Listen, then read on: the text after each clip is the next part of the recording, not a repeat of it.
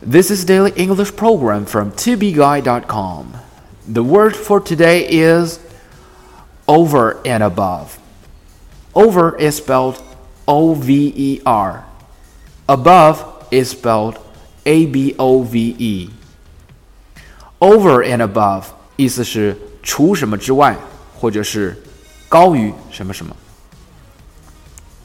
I wanted to have something over and above an undergraduate degree to make me stand out from other candidates. 我希望能有一个高于本科的学历，这样才能从竞争者中脱颖而出。I wanted to have something over and above an undergraduate degree to make me stand out from other candidates.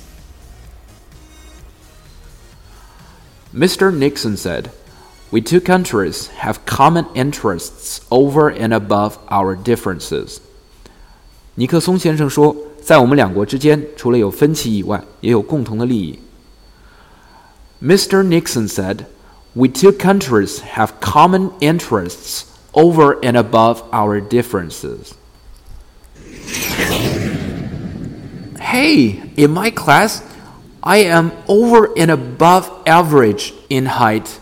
I am 170 centimeters tall. Ah, just look at your shoes. I think it was your shoes that over and above average. For more video series of my show, please check out my website at tubeguy.com or follow us on WeChat.